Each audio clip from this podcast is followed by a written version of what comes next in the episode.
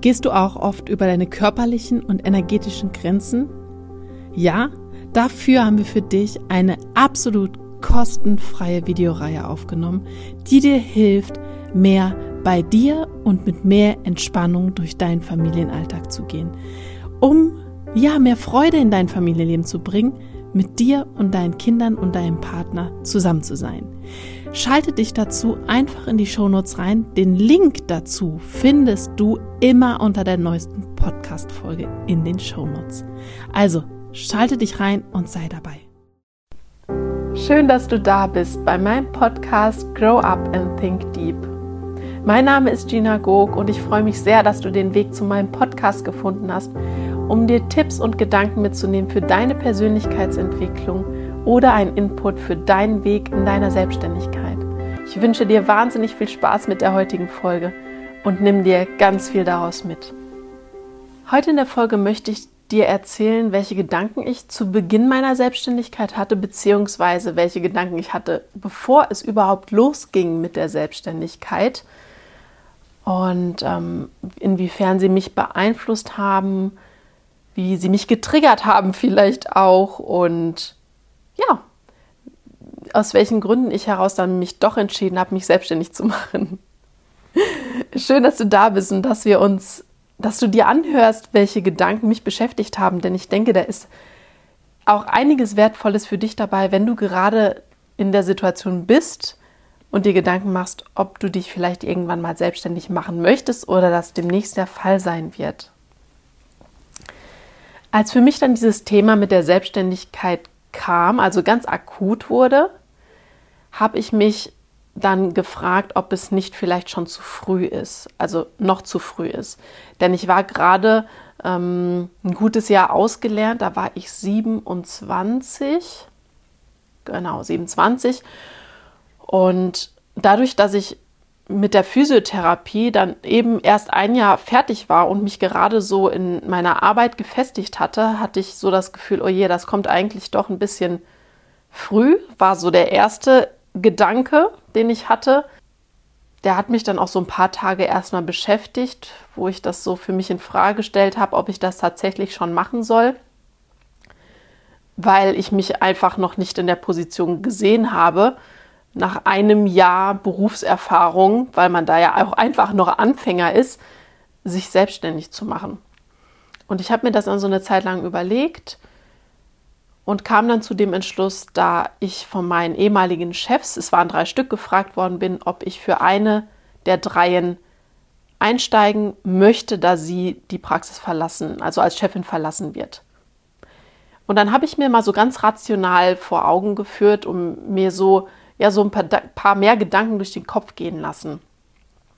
Und zwar habe ich mich da mal so gefragt, wie hoch die Wahrscheinlichkeit ist, dass eine der anderen beiden Chefs in den nächsten drei, vier Jahren die Praxis vielleicht verlassen möchte und ob sie mich dann fragen, ob ich für sie reingehen will.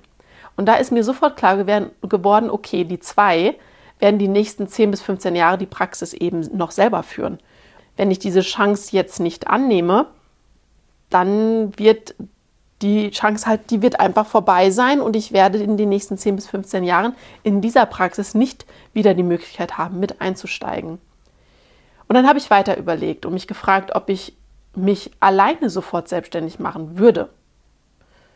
Und da kam ich sofort zu diesem Entschluss, nein, das würde ich jetzt zu diesem Zeitpunkt nicht machen. Und dann war es mir eigentlich klar, dass mir im Moment nichts Besseres passieren kann, als in diese Praxis mit reinzugehen, da ich von zwei Leuten, die es halt schon seit einigen Jahren machen, lerne, wie es läuft und nicht alle Fehler, die man am Anfang halt so macht, dann selber machen muss, sondern diese Erfahrung dann direkt mitnehmen kann. Und so war es für mich dann ziemlich schnell klar, dass ich das mache dann kommen natürlich so viel mehr Gedanken zusammen. Also es ist nicht nur die Frage für mich gewesen, ob es zu früh war, weil das spielt dann so viel mehr mit ein. Ich habe von zu Hause her, mein Papa war selbstständig und äh, gesehen, wie viel mein Papa gearbeitet hat und wusste eigentlich für mich, dass ich das so mein Leben lang nicht haben möchte, weil der so wenig zu Hause war, dass der uns als Kinder einfach sehr, sehr ja kaum gesehen hat, spät abends. Und das war so rückblickend für ihn, sagt er immer, wo ist die Zeit nur hin und ob es das alles wert war. Und daher wusste ich, dass die Selbstständigkeit an sich, diese Tätigkeit, äh, dass da für mich halt auch kein Ende sein wird.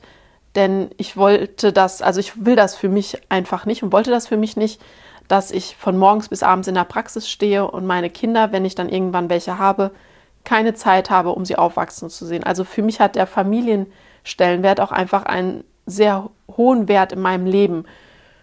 Diese Ängste hatte ich dann halt natürlich auch. Also ich habe mich dann gefragt, wie soll das alles funktionieren? Werde ich noch Zeit für meine Freunde haben? Werde ich Zeit für meine ganzen Hobbys haben? Wie soll das alles ablaufen? Diese Gedanken kamen natürlich auch kurz hoch. Aber für mich war halt einfach schon klar, dass es keinen anderen Weg jetzt gibt, als den für meine ehemaligen Chefin in die Praxis mit reinzugehen und das mitzuführen. Alle besorgt, also Gedanken, die ich so vorher hatte, kamen auch in irgendeiner Form, wurden Thema, mit dem man sich dann natürlich auseinandersetzen muss. Und die gehören auch, glaube ich, einfach dazu, denn wenn man in die Selbstständigkeit geht, ist es ganz klar, dass sich enorm viel verändert. Weil es ist nicht nur so schön, dass man dann sein eigener Chef ist, sondern man wird auch der Sklave seines eigenen Ichs. Und wir selber wissen alle sehr, sehr gut, dass wir am allermeisten von uns selber verlangen. Und daher kam natürlich auch dieses Thema, dass Freunde, ja, mein Freundeskreis kleiner wurde, denn ich hatte nicht mehr so viel Zeit und es sich ganz klar herauskristallisiert hat, welche Freunde meine wahren Freunde sind, die auch glücklich sind, wenn ich sie nach ein paar Monaten nochmal anrufe und wir uns treffen.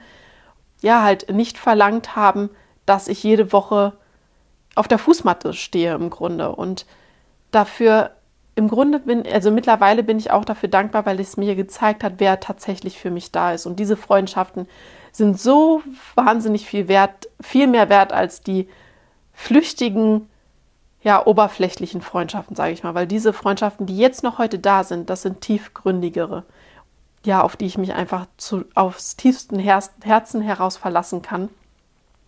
Und die sind mir so viel wert, dass ich, dass auch diese Erfahrung es auf jeden Fall wert war.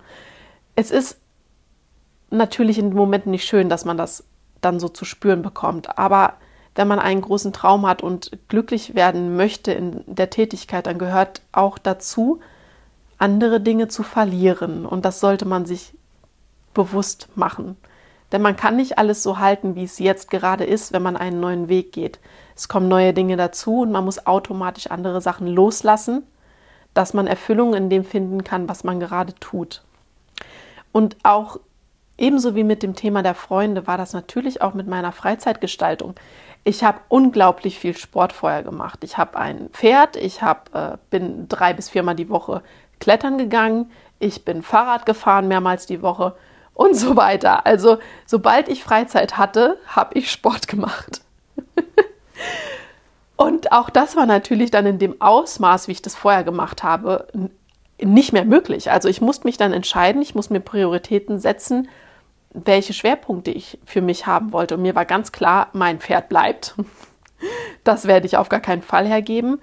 Ich muss mir halt an andere Lösungen suchen. Heute habe ich eine Reitbeteiligung, die mich da unterstützt, sodass ich nicht gezwungen bin, von meinem Gefühl her jeden Tag zu meinem Pferd zu gehen, sondern ich weiß, an den anderen Tagen ist halt meine liebe, ja, meine liebe Reitbeteiligung da und kümmert sich um mein Tier.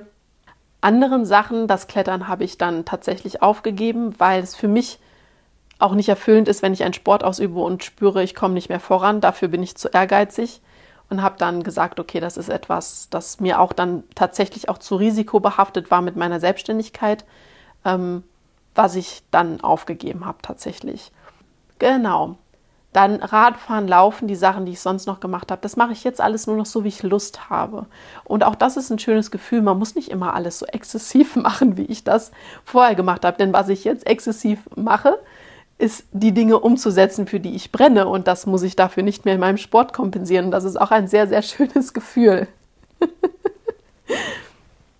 ja, aber das waren so die größten Ängste, also die, was heißt Ängste, die Gedanken, die mich vor meiner Selbstständigkeit halt beschäftigt haben. Ist es nicht zu früh? Wie kriege ich alles unter einen Hut? Wie ist es mit meiner Familie zu vereinbaren? Wie kriege ich alle Dinge, Hobbys dann auch noch hin, die ähm, mir einfach wichtig sind? Und ja, nee, das war es eigentlich so insgesamt. Genau, diese vier, vier Schwerpunkte haben mich sehr beschäftigt vorher. Und alles fügt sich auch so irgendwie zusammen. Also ja, und auch gerade die Zeit mit der Familie, das ist ähm, in den ersten Jahren natürlich auch sehr spärlich. Es ist weniger Zeit zur Verfügung, weil man in den ersten Jahren sich erstmal in der Selbstständigkeit auch finden muss. Man muss sich festigen, man braucht in meinem Fall einen festen Patientenstamm und demnach muss man am Anfang auf jeden Fall Abstriche machen. Das wäre gelogen, wenn es nicht so wäre. Das geht jedem so. Aber wenn du dann dich gefestigt hast und die Kurve kriegst, dir Mitarbeiter zu suchen und dich aus dem alltäglichen Geschäft zu lösen, ach, dann ist es einfach was Herrliches. Genau. Die Gedanken, die mich getriggert haben, das zu machen, haben eigentlich schon sehr, sehr früh angefangen. Also ich habe immer in mir so das Gefühl gehabt, ich will mehr vom Leben. Ich möchte mein eigenes Ding machen. Ich will mich nicht mein Leben lang klein halten lassen ja, ich möchte einfach alle Ideen, die ich in meinem Kopf habe, auch umsetzen können. Und das waren so die Haupttrigger, die mich dazu bewegt haben, mich selbstständig zu machen.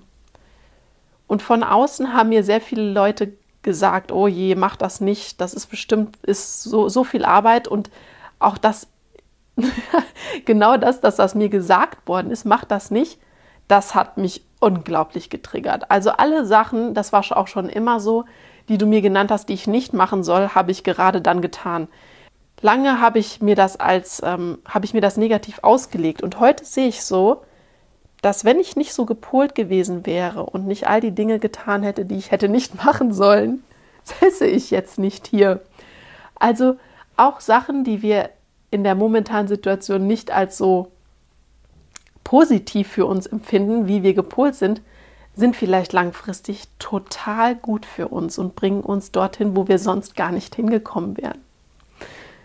Ja, das ist so spannend, all diese, diese Gedanken nochmal zu reflektieren, wie das am Anfang auch war. Und frag dich doch mal selber, welche Gedanken du vielleicht vor deiner Selbstständigkeit hattest und welche dich gehemmt haben und aus welchen Gründen das war.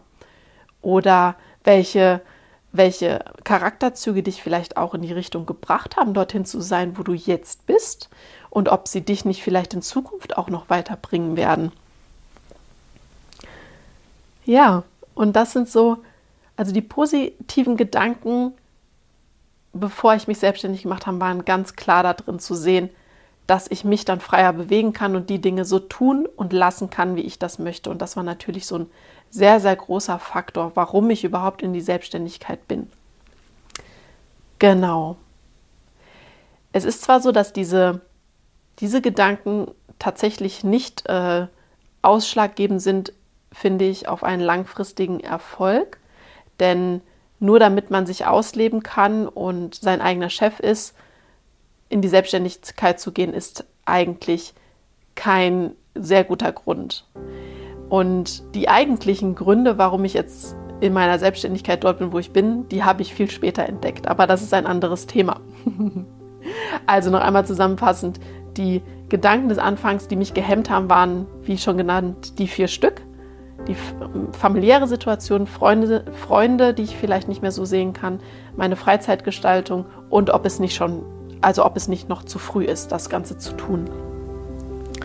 Und die positiven Gedanken sind die Dinge, die ich mir selber wichtig sind, frei umsetzen zu können, ohne dass ich mir von außen sagen lassen muss, wie das zu sein hat, sondern ich kann selber entscheiden, wie ich mein Team führe, wie ich meine Praxis führe, ja, wie ich einfach mein Business umsetze. Und das ist auf jeden Fall ein sehr, sehr positiver und schöner Gedanke und es macht auch sehr, sehr viel Spaß, das für sich zu entdecken und für sich herauszufinden, welche Führungsstile, welche ähm, Umsetzung, Prozesse ich in meinem Business einfach haben möchte.